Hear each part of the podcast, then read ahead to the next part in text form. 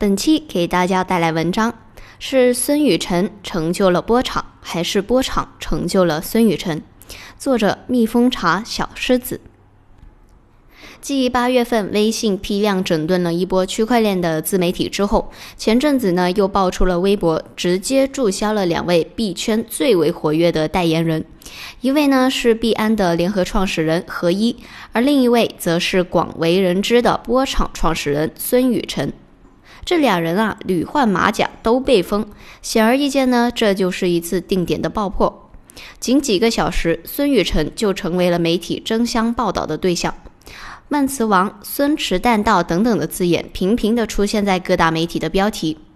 这一次，一向以蹭热点著称的孙雨晨被媒体狠狠地反蹭了一波。坦白的说呢，作为一名区块链媒体从业者，小编呢对孙雨晨并不反感，毕竟有他在，就不会缺乏新闻热点。从二零幺七年到现在三年左右的时间，我追溯了关于他的全部报道。整理了以下三个目前可能还没有被报道过的角度，大家或许可以了解一下。第一个角度，孙雨晨的 title 和他的 A 四烫金名片。孙雨晨的履历可以用“光辉璀璨”这个词来形容。他上过《亚洲周刊》的封面，被评为过沃斯达论坛全球杰出青年，福布斯三十位三十岁以下的创业者。可惜他没有上封面，不过好歹也是福布斯、CNTV 中国互联网年度新锐人物，马云湖畔大学首期唯一的九零后学员，Ripple Lab 大中华区首席代表，移动社交应用陪我 APP 创始人兼 CEO，财富自由革命之路发起人，还有最闪耀的 title 大概就是 Trump 波场基金会的创始人。这些头衔啊。颇具语法精神，从主谓宾到定状补全盘都考量上，再普通的 title 也能够瞬间高大上。受到这个启发呢，以后小编打算自封为全球知名区块链行情平台 Big Search 唯一首席编辑。有时啊，小编一度怀疑孙雨辰的名片至少得是 A4 的规格，于是呢，未经领导的允许啊，就擅自让设计同事帮忙做了一张他的名片。大家可以在下面的文字内容里面看一看，每一个细节到头衔都要找到一种极富魅力的修饰角度。你说孙雨辰对自我营销到底是有多迷？我实在是太佩服他了。接下来是看待这个孙雨辰的第二个角度。就是从骗子到争议，对孙雨晨而言，或许已经是一种成功。孙雨晨营销的爆发期是从他创办波场开始，从此呢，他的自我营销之路啊就一发不可收拾。但是你会发现，大众对他的评价呢，已经从早期众口一致的骗子，变成了现在对他褒贬不一。这算不算也是一种成功呢？简单的总结一下，早期骂孙雨辰是骗子的人，大体都是圈里的人，包括了一些项目方和被波场割的韭菜。项目方知道波场就是一个山寨货，白皮书山寨以太坊、山寨 IPFS，东拼西凑，这个是一个事实。当时呢，国内很多项目方，比如那些顶着比特币先驱，亦或者是海归博士、博士后等等光环的人，就一口咬定这个孙雨晨就是骗子，他发的就是空气币，完全毫不掩饰对他的一种鄙夷。至于韭菜呢，基本是在波场价格在顶点，也就是人民币在两元左右的时候被割的。孙雨晨闪电抛售出了他自己手上的六十亿个波场币，瞬间收割了一百二十亿。这一波操作实在是让所有人都目瞪口呆。从早期的白皮书造假，再到高位砸盘割韭菜，够不够狠？按照这个剧本来发展的话呢，孙雨辰其实早就人人喊打了。但是现在反而有不少人为他摇旗呐喊，真是活久见呐！是什么让后边的剧情有了变化呢？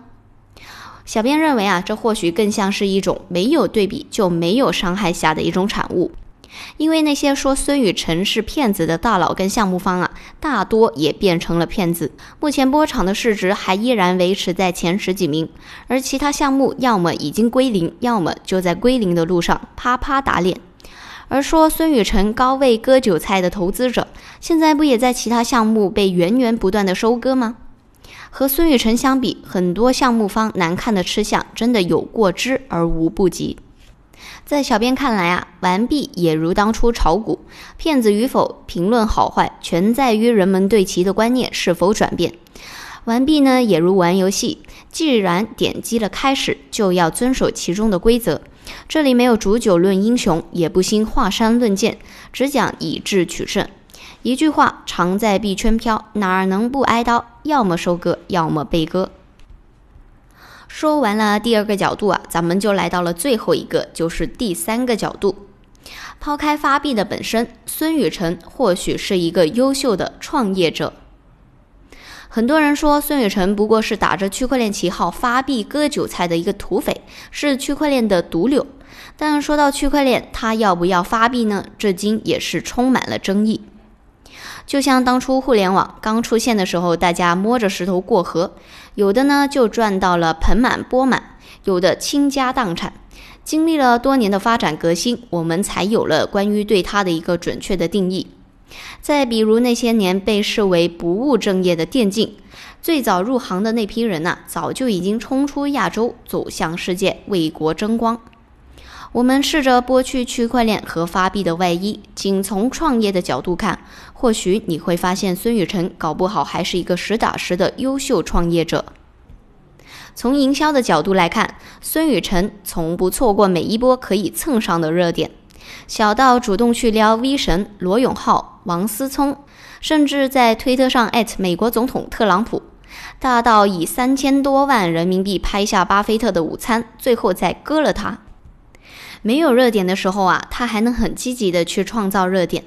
比如前阵子封号之前，他以梦想基金的名义四处发钱，那句“给我二维码”还被戏称为二零幺九年最暖心的话。总之，在互联网的这个浩瀚星域里，你总能看到孙雨晨和他的波场以某种角色介入其中。假如这不是币圈，我们把孙雨晨放到任何行业的任何企业。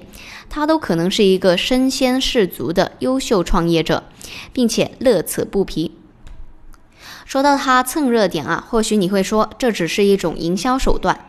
任何的企业想要做好营销，都只是其中一部分，只有产品才是最重要的。